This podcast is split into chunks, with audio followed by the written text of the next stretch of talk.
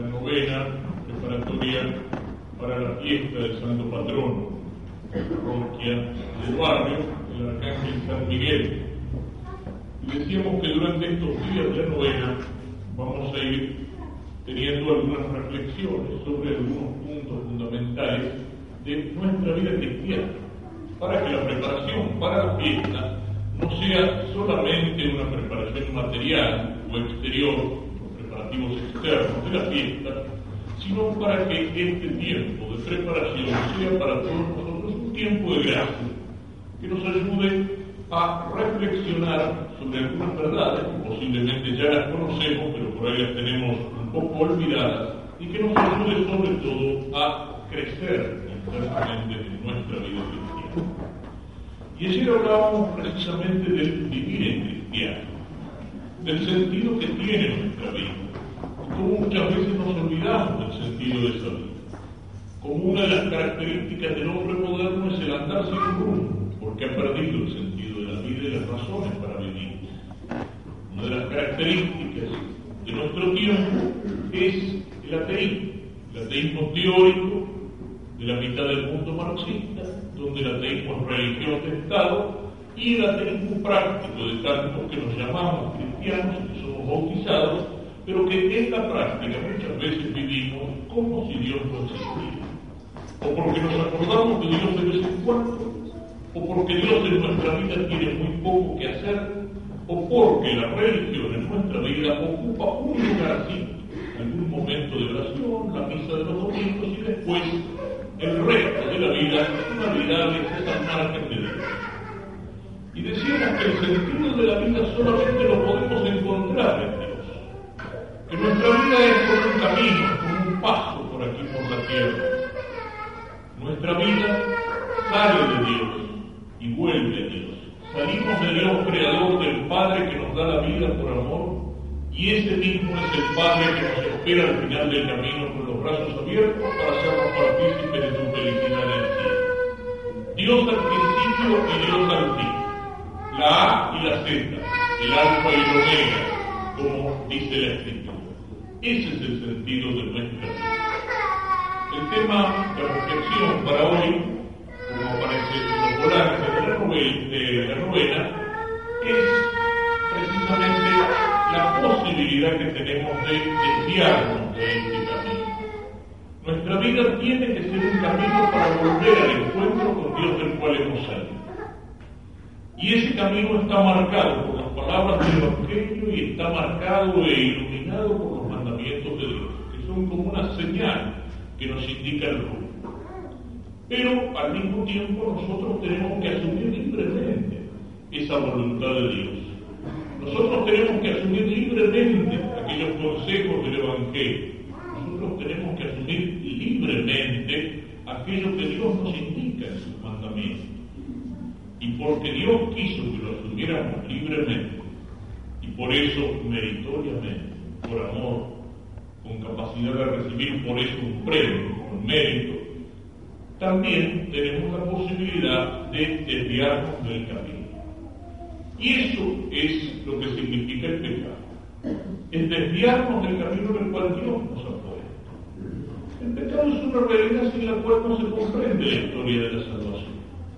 No se comprende bien ni la encarnación de Cristo. Y no se comprende la muerte de Cristo en la cruz. Actualmente hay muchos que no quieren oír hablar de estas realidades. Un gran teólogo europeo muerto hace pocos meses, el suizo Hans Urs von Balthasar, al cual el Papa Juan Pablo II, por sus méritos como teólogo, lo había hecho cardenal y que murió pocos días antes de recibir el cardenalato, decía que la tentación del cristianismo de nuestro tiempo se resume en dos palabras, la evacuación de la cruz, es decir, olvidarnos de la cruz. Precisamente todo lo contrario de lo que el Señor dice en el Evangelio de hoy y en el Evangelio del domingo pasado, que para seguirlo hay que estar dispuesto a cargar la cruz. Pero en nuestro tiempo la gran tentación es eso, es olvidarnos de la cruz. Es cierto que la cruz no es toda la vida del cristiano, pero en la vida del cristiano está presente la cruz. La vida del cristiano, como la vida de todo hombre, no es un paraíso tierra.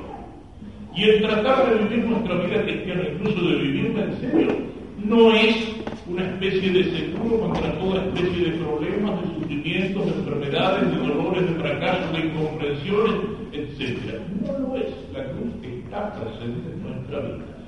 Y la tentación de nuestro tiempo es dejar de lado la cruz.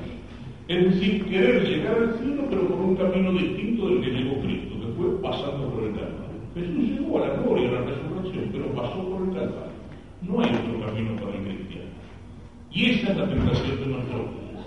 Querer hacer un cristianismo fácil, un cristianismo sin cruz, un cristianismo sin esfuerzo, un cristianismo que pone entre paréntesis algunas verdades de la fe que nos resulta más difíciles de entender y un cristianismo que pone entre paréntesis algunos mandamientos de la ley de Dios que nos resulta más difícil de cumplir. Y un cristianismo que pone entre paréntesis y se olvida de hablar de algunas verdades porque esas verdades duelen. Y entonces si a algún sacerdote de vez en cuando se le ocurre predicar esas verdades, si se le ocurre hablar de la muerte, Dios mío, ya vino el cura a amargarnos la vida. ¿Para qué venimos a la iglesia? Para eso, para que nos hablen de la muerte. Si se le ocurre hablar del diablo, no está de moda el diablo en nuestro tiempo, ciertamente. Una vez que prediqué eh, en un pueblo de Córdoba, y, se me ocurrió decir algunas cosas sobre el diablo, después me contaba el párroco que estaba confesando que mientras yo predicaba, dos señores que estaban parados delante del confesionario, uno le pega un codazo al otro y dice, chis, el rato que hace que no escuchaba hablar del diablo dentro de la iglesia. Y son verdades que a veces no molestan, es como hablar del pecado. No, hay que ser positivo, hay que ser positivo, hay que hablar del amor, no del pecado. Por supuesto que es más importante el amor que el pecado. Pero el pecado es una negación del amor y es una realidad. Y es una realidad de la cual Cristo habló y que la historia de la salvación ocupa un lugar y que las verdades de nuestra fe ocupan un lugar, nos guste o no nos guste. Un lugar oscuro, si ustedes quieren, sí. Es como en un cuadro. Un cuadro no está hecho solo de luces. Tiene luces y tiene sombras. Es más importante en la pintura la luz que la sombra, pero la sombra está presente. Y si en una pintura queremos sacar todas las sombras, estamos falsificando la realidad, porque la realidad tiene luces y tiene sombras. Pero a veces esa es la tentación, hacer un cristianismo que sean todas luces y sin sombras. Y estas verdades que duelen o que molestan, a veces hacemos como el avestruz. ¿Eh? Cuando ve un peligro, esconde la cabeza abajo del ala y entonces le parece que el peligro no existe. ¿Por qué? Porque no abre los ojos para mirarlo, porque lo ignora. Nos hemos vuelto muy fascinosos, nos hemos vuelto muy delicados nos molestan las verdades fuertes, nos molestan las palabras duras y nos enojamos a veces si alguien las recuerda. Si alguien las recuerda, sobre todo en la predicación. Mientras el sacerdote está tocando a lo mejor las grandes verdades, las cosas más lindas, a lo mejor, que si no, lo escuchamos con alegría o ni siquiera lo escuchamos, nos dormimos, pero si de golpe el sacerdote hace un, aterrizaje y nos pega algunos palos o nos recuerda algunas verdades, entonces nos molesta. Incluso decimos, ¿por qué el padre se pone a hablar de estas cosas en la iglesia? ¿Eh? Como si se estuviera saliendo de su función o como si se estuviera saliendo de su misión. No, no es así. No es así. Como decíamos ayer, el campo de la fe de nuestra vida cristiana es algo mucho más amplio que una simple relación privada mía con Dios. Nos molestan las palabras difíciles una de las características de nuestro tiempo, las características que aparecen hasta en el lenguaje diario. No se dice más un ciego, se dice un no vidente. No se dice más un leproso, se dice un enfermo del mal de Hansen, un No se dice una palabra que no puedo decir por respeto a la señora, cuando uno se refiere a un tipo que no es muy varonil, no, es que es un gay. ¿eh? Lo otro no, no se pronuncia. ¿eh? No se dice más, es un hereje, no, es un hermano separado. Y como decía uno alguna vez, al diablo no hay que decirle más diablo porque es una falta de caridad. Hermano ángel separado, eh, digámosle, porque si no se puede molestar, se puede ofender. Entonces nos hemos vuelto a veces demasiado delicados para las palabras fuertes para las palabras entonces no nos gusta que nos recuerden que el pecado existe, que es una realidad. Y después Lo dijo ya hace unos cuantos años el Santo Papa Pío XII y el Papa actual, Juan Pablo II, lo ha repetido con mucha insistencia, una de las características de nuestro tiempo y uno de los pecados de nuestro tiempo es que los hombres hemos perdido el sentido del pecado.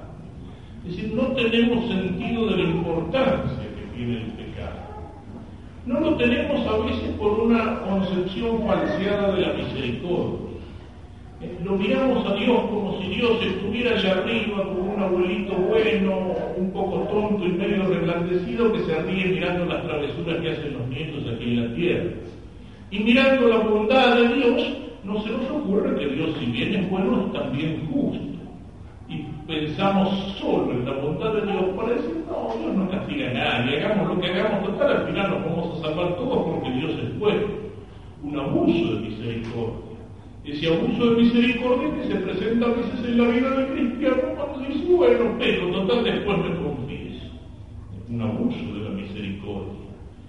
O a veces porque nos parece que el pecado es un error, es un tropezón, sí, es sí, una equivocación, pero nada más, una cosa sin importancia. Las cosas que decimos a Dios a veces en la oración las pensamos, las pensamos. ¿Cuántas veces hemos rezado el peso en nuestra vida? Propongo firmemente nunca más pecar. ¿Para qué? Para repetirlo 15 días después. Antes querría haber muerto que haberte ofendido. Y el Señor nos podía mirar desde el sagrario y decir, ¿en serio? ¿En serio? Antes querría haber muerto que haberte ofendido. Le decimos cosas muy graves a veces al Señor con la lengua, ¿no es cierto? Propongo nunca más pecar.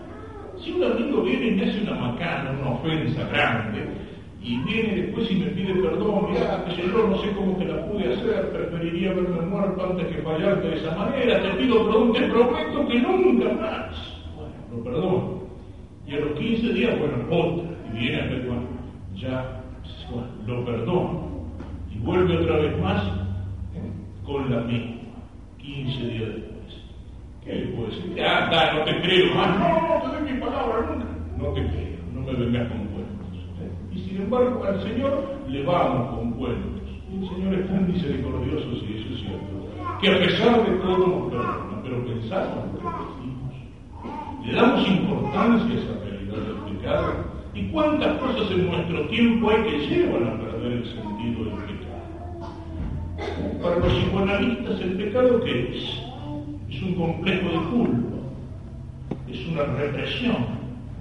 Se busca una interpretación del pecado, no en la libertad del hombre que porque es libre es responsable de sus actos, sino en un hombre que se vuelve esclavo de sus instintos, de sus pasiones, de su subconsciente o de su inconsciente.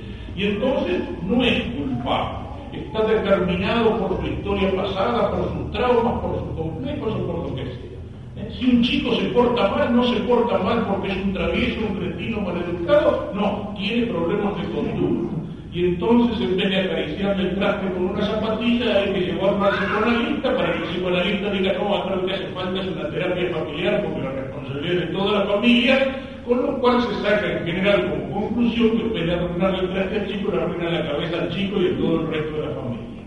Este, cuando hay un delincuente, no, este, sin caer en, aquellas ridiculeces de, la criminología del honroso, el perverso nato congénito, que porque tenía la cabeza de tal forma, la nariz o la mandíbula así, estaba nacido para ser delincuente o criminal. No, no es un delincuente, es un enfermo. Está condicionado por sus instintos, por sus pasiones, no es responsable. O a veces la responsabilidad se diluye no en el subconsciente, sino que la responsabilidad se diluye en el ambiente de la sociedad. No, la culpa no es de él, la culpa es de la sociedad. ¿Eh? No, si roba es porque la culpa es de la sociedad, porque vivimos una sociedad injusta, opresora, como si el hombre, a pesar de todos los defectos que tiene la sociedad, y ciertamente en nuestra sociedad hay muchas cosas que inclinan al pecado, hay muchas cosas que corrompen al hombre, hay muchas cosas que hacen más fácil ser malo que ser bueno, pero a pesar de eso tenemos la libertad de decir que no, heroicamente y obrar de acuerdo a nuestra conciencia. No se diluye la responsabilidad. Eso es lo que aparece en la psicología de los delincuentes juveniles, en la psicología de la patota. como lo hicimos entre todos, nos parece que cada uno tiene un pedacito de responsabilidad. ¿eh? Muchas veces por eso, no es solamente porque el que se encuentra en grupo o en patota se siente más fuerte. Solamente eso, es porque piensa que al hacerlo entre todos no somos tan culpables. La responsabilidad se diluye entre muchos. Es la psicología de la patota juvenil, es la psicología de la multitud que sale enardecida de la cancha de fútbol y se pone a romper vidrieras, a romper los asientos de un tren o los vidrios del colectivo o a saquear un negocio, me parece que no es una cosa tan, tan importante porque, porque le hicimos entre todos, cada uno tiene un pedacito de responsabilidad. Es mucho más trágico cuando esa psicología de pérdida de la responsabilidad se da en aquellos que tienen funciones de gobierno en la sociedad. O sea, cuando una Cámara de Diputados saca una ley injusta o decreta una estupidez, pero claro, como lo hicimos entre todos, cada uno es menos responsable. Eh, lamentablemente a veces pasa así. Creer que se diluye en el ambiente el pecado. O esa otra forma de diluir el pecado en el ambiente cuando uno dice, y bueno, todo el mundo lo hace. Todo el mundo lo hace. ¿Cuántas veces nos justificamos con eso? Yo no voy a ser el único tonto, no voy a ser el único estúpido. ¿Vieron lo que dice la lectura primera de hoy? Cuando hablan los pecadores del justo, le toman bronca al justo, porque con su sola conducta significa para nosotros un reproche.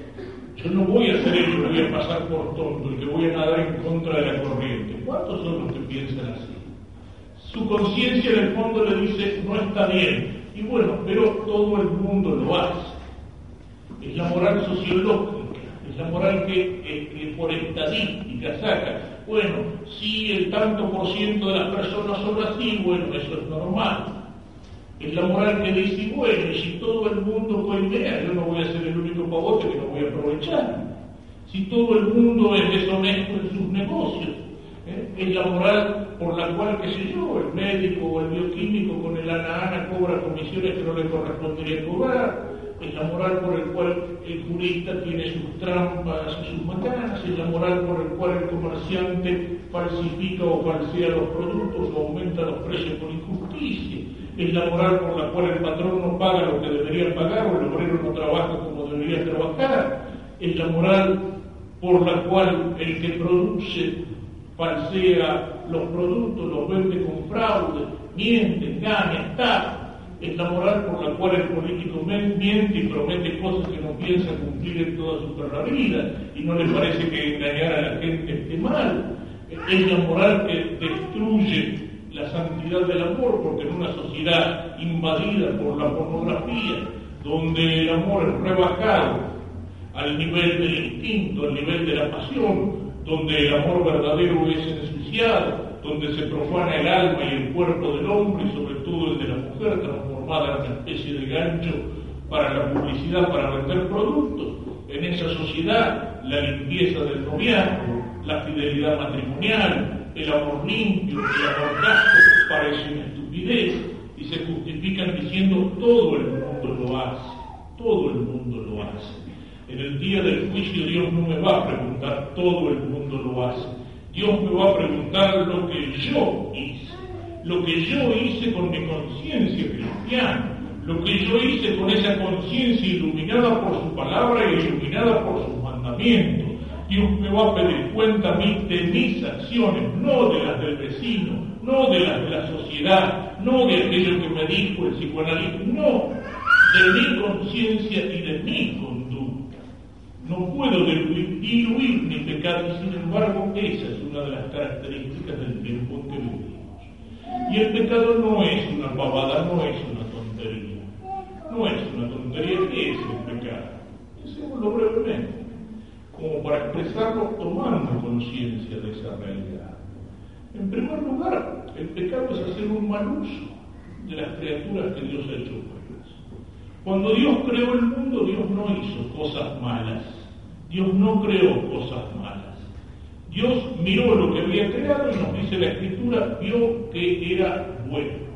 Vio que era, dice, muy bueno. Muy bueno es el hombre con su culpa el que introduce el mal en el mundo.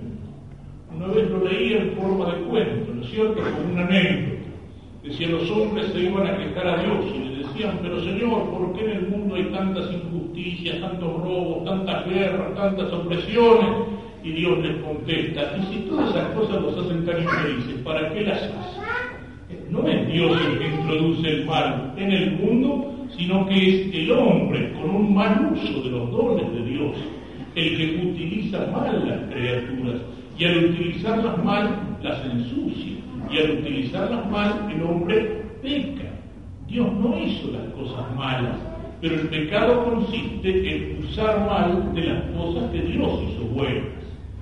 Cuando pienso en esto, yo, hay, una anécdota que siempre, siempre, la, siempre la recuerdo, y algunos de los que están acá me la habrán escuchado más de una vez, pero eh, eh, en una misión que predicaba yo, en los años en que estuve en Entre Ríos, en medio del monte, celebraba la misa de campaña en el patio de un boliche de campo, un lugar de campo, paisanada, gente que venía de las estancias, de los hogares, y me tocó el Evangelio de las bodas de Caná. Entonces le hablé de dos temas, uno era del matrimonio y el otro del primer milagro que hizo Cristo. El primer milagro que hace el Señor, ¿cuál es? En las bodas de Caná, Jesús transforma el agua en vino. Un gran milagro muestra el poder de Dios sobre la naturaleza. Digo, pero fíjense, ¿qué es lo que hizo Cristo? Transformó el agua en vino, no al revés, no transformar el vino en agua. Eso es fácil. Y hay un montón de bodegueros y de bolicheros que saben muy bien cómo se hace, y no es ningún milagro. Cristo transformó el agua en vino. ¿Y lo hizo para qué? Lo hizo para la alegría de los novios y la alegría de la gente que estaba en la fiesta. Cristo no estaba fiesta amargándole la vida. Al contrario, quiso que tuvieran una diversión y que los pobres novios no hicieran un papelón. ¿Y eso qué significa? Y bueno, eso significa que el vino es bueno. Como dice la Escritura, el vino alegra el corazón del hombre. Bueno, seguí un rato en ese tono y cuando miraba la cara de los paisanos me daba cuenta que ya tenían unas ganas bárbaras de aplaudir, ¿no es cierto?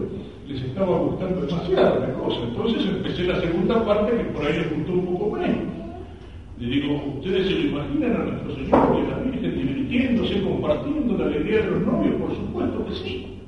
Pero se lo imaginan a Jesús o se lo imaginan a la Virgen Santísima curado tirado abajo de la mesa. Ni pensarlo, solamente pensarlo ya nos parece una blasfemia. ¿cierto? ¿Y eso qué quiere decir? Eso quiere decir que el vino es bueno, pero que los hombres podemos usar mal del vino. Y como uno lo dice del vino, lo puede decir de cualquier otra cosa. El sexo, el amor humano, ¿es algo malo? Por supuesto que no. Si uno lo dijera así, no sería católico, porque es creado por Dios. Dios los hizo varón y mujer, nos dice la Escritura. A veces he escuchado decir las partes malas del cuerpo. No hay partes malas en el cuerpo. Los órganos sexuales son tan creados por Dios como son los ojos, la mano, el cerebro, el corazón. Ahora, eso sí, el sexo, cuando es mal usado, puede rebajarse, puede animalizarse, degradarse, degenerarse.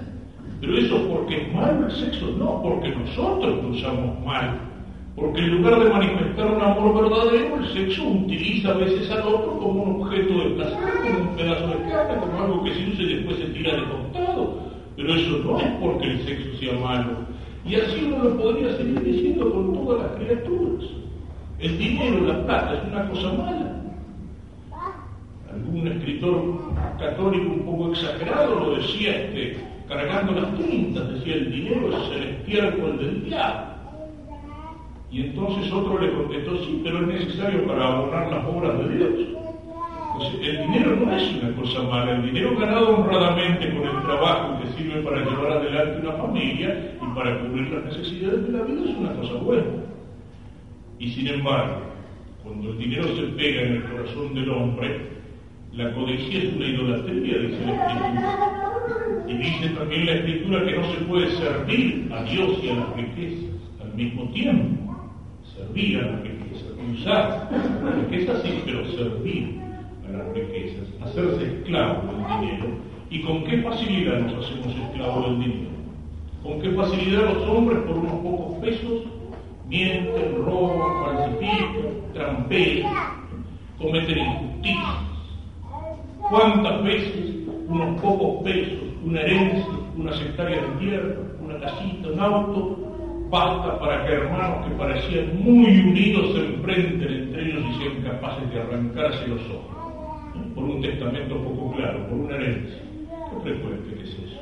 ¿Y eso por qué? Porque el dinero, la propiedad es algo malo, no, porque usamos mal las cosas que Dios ha hecho buenas.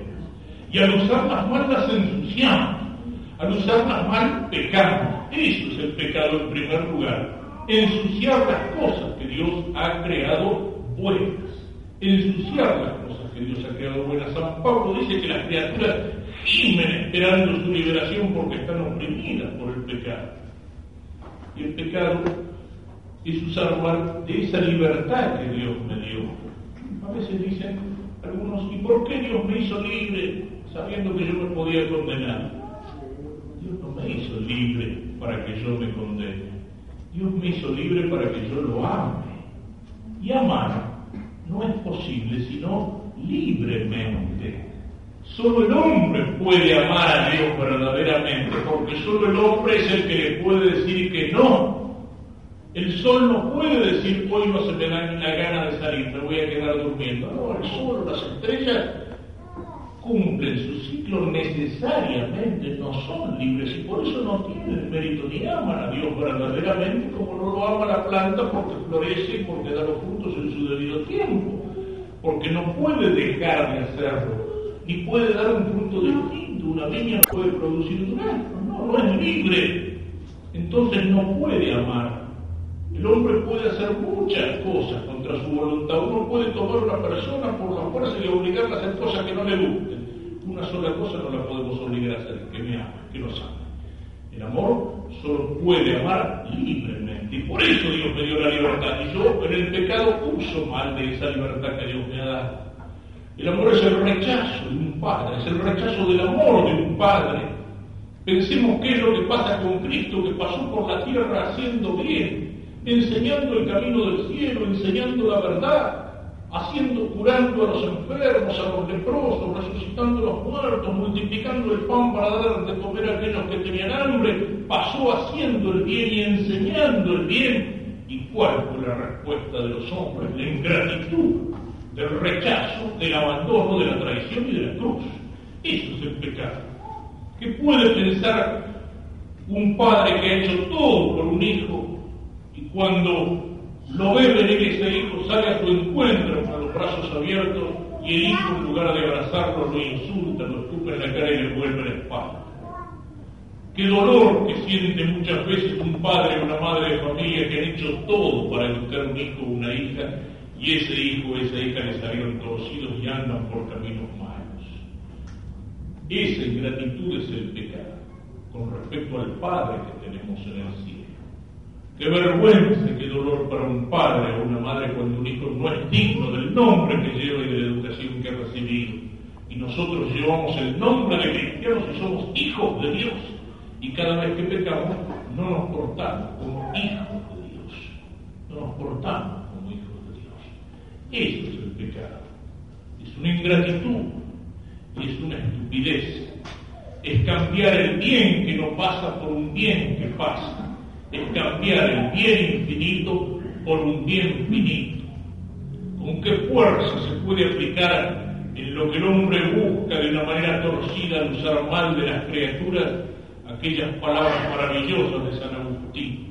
Mi corazón está hecho para ti, inquieto está mi corazón hasta que descanse en ti. El corazón del hombre está hecho para Dios, es decir, tiene una capacidad infinita de amor y de felicidad y solo Dios lo puede llenar, no las criaturas. Cuando las criaturas le pedimos lo que solamente Dios nos puede dar, nos parece por un momento que nos llenan de felicidad, pero es para dejarnos después vacíos. Cuando el sol de verano cae con fuerza sobre las arenas ardientes del desierto, ¿de qué sirve si uno echa un balde de agua?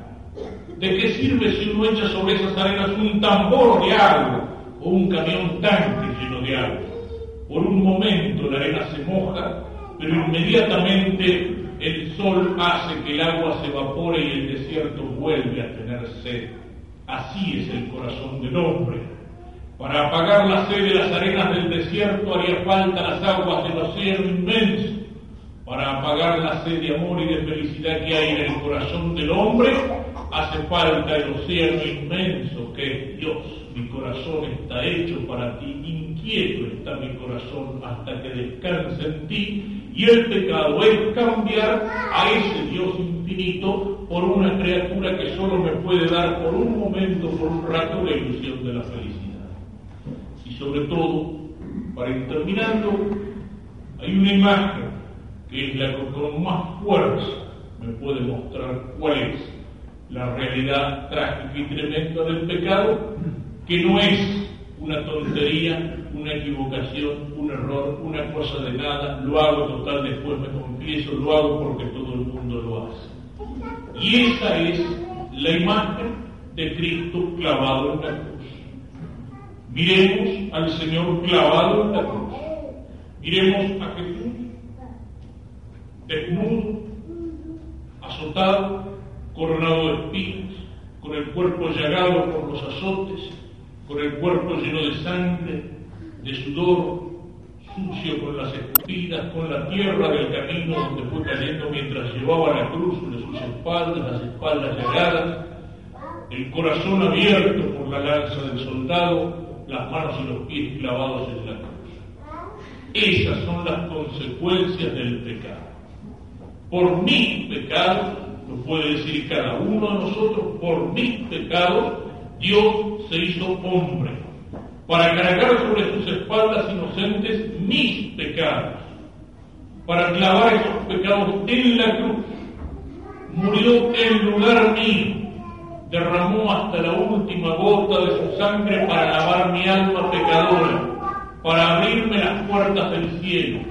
Dios se encarnó y Dios murió en la cruz para que yo dejara de ser enemigo y para que yo empezara a ser amigo, hijo de Dios. Es difícil que nos resulta, cristianos, cumplir ese mandamiento del Señor que nos dice que tenemos que amar a los enemigos. Se nos resulta difícil amar a una persona que a lo mejor nos cayó mal sin ningún motivo particular, simplemente porque se nos cruzó a primera vez amar al enemigo, es decir, aquel que me ha hecho daño, que me ha ofendido, que me ha hecho una injusticia, que me ha calumniado, que ha hecho una porquería conmigo o con alguno de mi familia. Qué, difícil me resulta amarlo, aunque haga todo el esfuerzo para amarlo. Pero Jesús no se contentó con hablar y con darme el mandamiento. Jesús me dio el ejemplo. Cuando nosotros por el pecado nos habíamos hecho enemigos de Dios y esclavos del demonio, Dios nos amó, como dice San Juan, no que nosotros hayamos amado a Dios, sino que Él nos amó primero y nos envió a su Hijo para redimir nuestros pecados. Él nos amó cuando nosotros éramos enemigos para que dejáramos de ser enemigos y empezáramos a ser amigos suyos en la gracia y en la caridad, hijos de Dios, herederos del cielo. Esa es la realidad tremenda del pecado. El Señor clavado en la cruz y cada uno de nosotros mirándolo puede pensar en sus pecados y puede decir, por mí está el Señor clavado en la cruz, por mis pecados, por mi lujuria, por mi pereza, por mi envidia, por las calumnias que levanto con mi lengua cuando hablo mal de los demás, por mi deshonestidad cuando manejo dinero, por mi pereza del trabajo, por mi olvido de Dios y de las cosas de Dios, por mis pecados, Cristo está clavado en la cruz. Soy yo el que debería estar allí, pero es Él el que está en lugar mío. Pensemos en esto y pensémoslo también abriéndonos hacia el tema de mañana que es la reflexión sobre la misericordia. Porque tenemos que hablar del pecado, no podemos silenciar, es una realidad. Como hay que hablar también del demonio, de la muerte y del infierno. Pero cuando hablamos de esto, no es para llevarnos a la angustia, a la tristeza, a la desesperación. Tomar conciencia de lo tremendo del pecado nos tiene que hacer tomar conciencia de lo grande que es la misericordia de Dios. Y si cada uno de nosotros, mirando al Señor clavado en la cruz, puede decir, Cristo está allí por mis pecados, también puede decir, Cristo está allí por mi amor.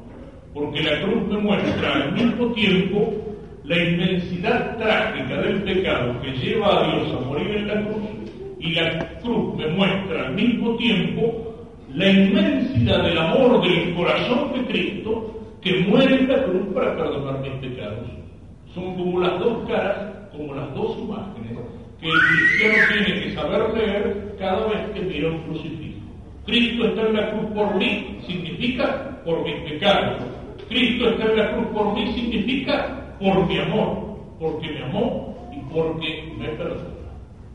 Luego de pensar y reflexionémoslo, hagamos sobre esto un examen de conciencia, que que el sentido del pecado sea algo real en nuestra vida, como nos lo pide el Papa. Seguiremos mañana en la reflexión sobre la misericordia, el perdón de Dios y el sacramento de la misericordia.